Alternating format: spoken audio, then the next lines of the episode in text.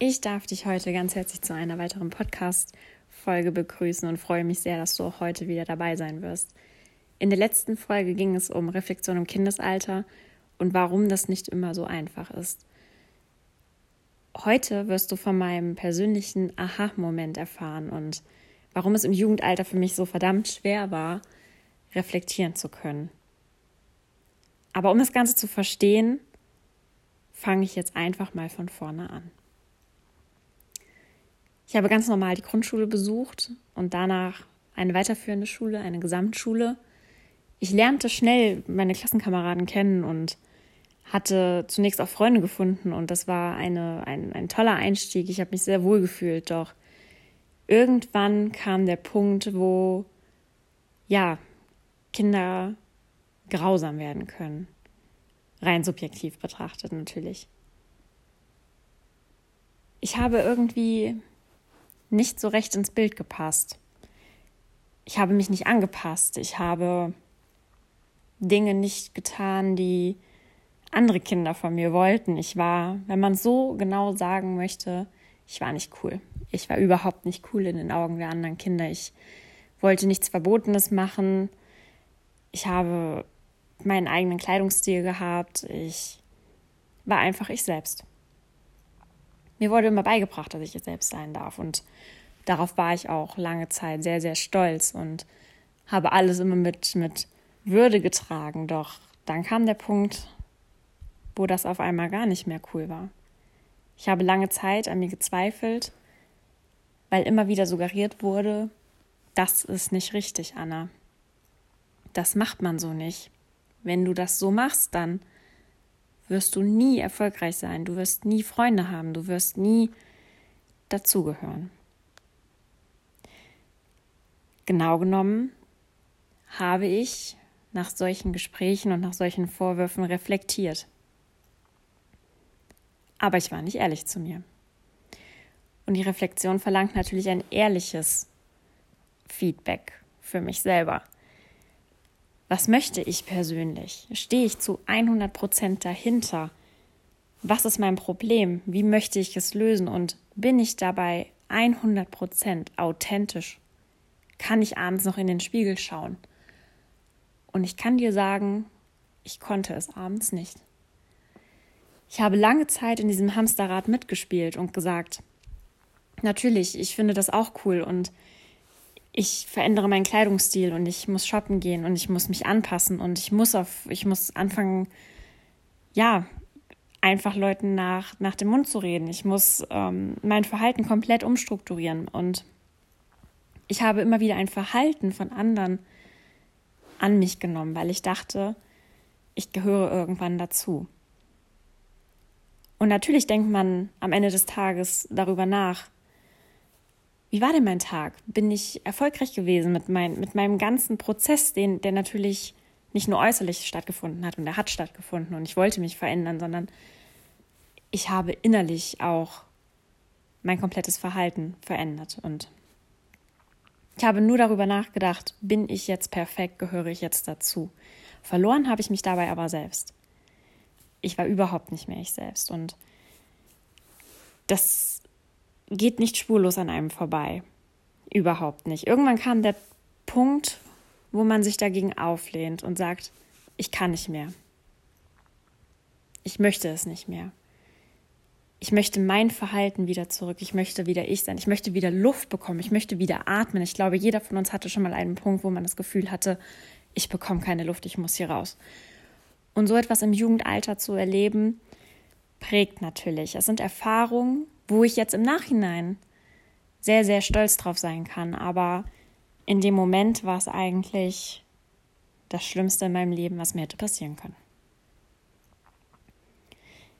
Ausbrechen aus diesem Hamsterrad ist natürlich, ja, auch wieder eine sehr, sehr große Mutaufgabe. Denn man weiß, verändert man sein Verhalten, lehnt man sich dagegen auf, läuft man in eine andere Richtung als 20 andere Menschen, dann sorgt das natürlich ja nicht unbedingt für Respekt, sondern für Abstand. Ich habe es trotzdem durchgezogen, habe gesagt, ich möchte abends wieder in den Spiegel schauen können und sagen, ey, das bin ich, das ist Anna und das ist nicht eine, eine leere Person. Das war die härteste Zeit in meinem Leben, wenn man es so will. Es waren Jahre des Nicht-Ich-Sein. Und es hat mir rückblickend aber so viel gebracht, denn wenn ich eines weiß, was nie wieder in meinem Leben passieren wird, und das ist nicht authentisch sein. Ich werde nie wieder versuchen, jemand sein zu wollen, der ich nicht, nicht sein möchte. Ich bin 100% ich und wer damit nicht klarkommt, ja, das scheint nicht mein Problem zu sein. Aber um das zu verstehen, hat es Jahre gebraucht. Jahre. Man denkt oft, man selber ist das Problem und der Fehler. Und einen Fehler muss man irgendwo korrigieren, beheben. Nur geht das nicht. Man ist fake in einer Welt voller Fakes. Und da wollte ich raus. Ich wollte da raus, ich wollte zeigen, wer ich bin. Und das kam nach einiger Zeit. Nach der Schule, ich habe dann noch Fachabitur gemacht, wo ich auch gemerkt habe, dass ich nicht 100 Prozent ich war. Und das habe ich auch gemerkt, denn du kennst das vielleicht selber, wenn du von deinem Weg abweichst und einen neuen einschlägst und dich dabei überhaupt noch nicht so richtig wohlfühlst, dann bist du auch nicht selbstsicher. Du, du gehst irgendwo, du musst dir vorstellen, du bist wie im offenen Meer. Du hast links und rechts nichts, woran es dich hält. Du treibst einfach raus und du weißt überhaupt nicht mehr, wohin. Deshalb kann ich dir an dieser Stelle auch einen Tipp geben. Hör einfach auf dein Herz und schau, was du möchtest. Wie möchtest du dich kleiden? Wie möchtest du dich artikulieren? Mit wem möchtest du zusammen deine Zeit verbringen? Es ist dein Leben und es du bist du. Mehr kann ich an dieser Stelle auch dazu zumindest nicht sagen. Das ist der erste Schritt. Ja, zu dir selbst. Ja, nach dem Fachabi ging es dann weiter. Ich habe gedacht, man muss studieren. Jeder studiert. Ähm, das ist notwendig, um Geld zu verdienen. Das ist wichtig, um Karriere zu machen. Und es hat mir Spaß gemacht. Und ich musste aber schon immer nebenbei arbeiten gehen, um mir das Ganze etwas zu finanzieren habe etwas hier gejobbt, habe etwas da gejobbt. Ich habe schnell gemerkt, dass die Arbeit mir total Spaß macht und dass ich diese Wertschätzung auch schon immer gemocht habe, wenn, wenn dein Chef oder deine Chefin kommt und sagt, hey, das hast du gut gemacht. Und auch wenn man einen, einen Arbeitsvertrag unterschreibt, das ist eine Wertschätzung. Man hat sich für dich entschieden. Und ich glaube, das war in vielen Punkten so, so wichtig für mich. Weil im Jugendalter haben sich ganz, ganz viele nicht für mich entschieden. Und das prägt mich noch nachhaltig. So jobbte ich also neben der Uni, war im Service im Fitnessstudio, habe beim Anwalt gearbeitet, habe auch Zeitungen ausgetragen. Ich war eigentlich überall mal mit dabei. Irgendwann landete ich im Einzelhandel in einer, ja, in der Beauty-Branche, so nenne ich das jetzt mal, und habe verkauft. Ich war Kundenberaterin. Ich habe verkauft und ich habe mich sowohl in dieser Rolle gefühlt, ähm, Leute glücklich zu machen, die beraten zu können. Es kamen Leute zu mir und wollten, wollten einfach Feedback. Sie wollten wissen, was brauchen sie? Wie kann ich andere Leute glücklich machen? Und ich kann dir sagen, am Anfang war das nicht leicht, wenn man ja, wenn man immer wieder abgestoßen wurde und gesagt hat, man, man möchte keinen Kontakt, dann ist es natürlich sehr, sehr schwierig für Personen, aktiv auf andere zuzugehen. Das hat für mich, es hat, es hat seine Zeit gedauert, aber irgendwann war da ein Schalter. Und ich habe gemerkt, dass mir das gut tut. Dass Leute sich freuen, wenn ich ihnen etwas Gutes tue. Dass die Leute sagen, wow, du bist, du bist ganz authentisch. Ich könnte dir alles abkaufen. Ich finde dich toll, wie du berätst. Du bist, du bist am Strahlen. Du, du bist positiv, das war wie Balsam für die Seele. Und von Kunde zu Kunde hat mich das Ganze so bekräftigt, so bestärkt. Ich bin von Kunde zu Kunde gewachsen. Und als Aushilfe steht man nicht acht Stunden am Tag da, sondern es war ein Prozess über, über Wochen. Aber ich habe gemerkt, dass mich die Arbeit so weitergebracht hat in meiner persönlichen Entwicklung. Und dann war der Tag da. Der Tag, an dem ich von der Aushilfsposition zur Shopmanagerin befördert wurde. Für mich ein absolut großes Lob. Ich bin heute noch so dankbar für diese Chance, diese Wertschätzung, diese Anerkennung. Es war einfach fantastisch. Ich kann das nicht anders beschreiben. Und spätestens da wurde mir klar, dass all das, was in meinem Leben passiert ist, irgendwo einen Sinn hatte. Und jedes Mal, wo ich gemerkt habe, jemand möchte mich nicht oder ich passe da nicht rein, das hat mich am Ende des Tages einfach so viel stärker gemacht. Denn andere Leute glücklich zu machen und ein Feedback zu bekommen, das so unfassbar schön ist, das ist so verdammt viel wert. So war ich also in dieser Manager-Position. Und es hat mir auch verdammt viel Spaß gemacht. Und der Prozess war noch lange, lange nicht zu Ende und der ist auch immer noch nicht zu Ende. Und ich habe mich weitergebildet und wollte für mein Team da sein. Ich habe 120 Prozent gegeben, bis ich dann die Chance hatte, in den Vertrieb einzusteigen. Ich habe lange überlegt, habe gedacht, okay, ist es das Wahre? Soll ich jetzt einen sicheren Job auf Eis legen? Soll ich wechseln? Und dann habe ich einfach gesagt, wenn nicht jetzt, wann dann? Die Anerkennung, dass dich jemand von einem Shop wegholen möchte und sagt, ey, ich möchte, dass du bei uns anfängst, weil wir sehen deine Stärken, wir sehen, dass du da wirklich total aufgehst und die Leute schätzen dich und die schätzen deine positive Art und deine Ausstrahlung. Das hat mich gepackt. So fing ich dann also im Vertrieb an für Werbemedien. Und da muss ich euch sagen, da bin ich ein wenig auf die Nase gefallen. Ich musste lernen, dass die Kunden nicht mehr zu mir kommen, sondern ich muss zu den Kunden gehen. Und glaub mir, das mag nicht jeder Kunde zumindest. Ich bin also reingestiefelt in den ersten Laden, habe mich vorgestellt, habe mein Portfolio aufgezeigt. Und dann kamen so Sachen wie keine Lust, kein Interesse, aber natürlich auch Beleidigungen. Und so zog es mich runter. Warum wollen die mich nicht? Bin ich, bin ich doof? Sehe ich hässlich aus? Ähm, ich habe mir das sehr, sehr zu Herzen genommen. Ich habe es mir sehr persönlich genommen. Und so bin ich von Laden zu Laden. Mal kam ein Termin bei raus. Ja, es kam auch mal ein Abschluss. Aber ich kann dir sagen, der Abschluss kam dann wirklich nur, weil ich vielleicht etwas gelächelt habe, weil ich authentisch war. Aber ja, so richtig Anna war ich da noch nicht muss mich da an dieser Stelle echt bedanken, dass die Leute bei mir abgeschlossen haben in dieser ersten Phase. Eine Glanzleistung war das mit Sicherheit nicht. Ja, so ging ich also von Shop zu Shop und machte meine Telefonakquise in der Hoffnung, dass Verträge bei rumkommen. Und dann gab es diesen einen Laden. Bis dato hatte ich nichts verändert. Ich war einfach ich, habe versucht, meine Verträge zusammenzubekommen, habe überlegt, ob es das Richtige für mich ist und ging in diesen Laden. Ich habe wieder ein Nein gekriegt. Ich wusste wieder nicht, was ich falsch gemacht habe.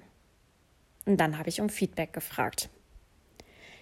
Ich habe also einem Kunden, einen Kunden oder einen potenziellen Kunden einfach gefragt, was hätte ich machen sollen, dass du mit mir einen Termin eingehst. Woran liegt es?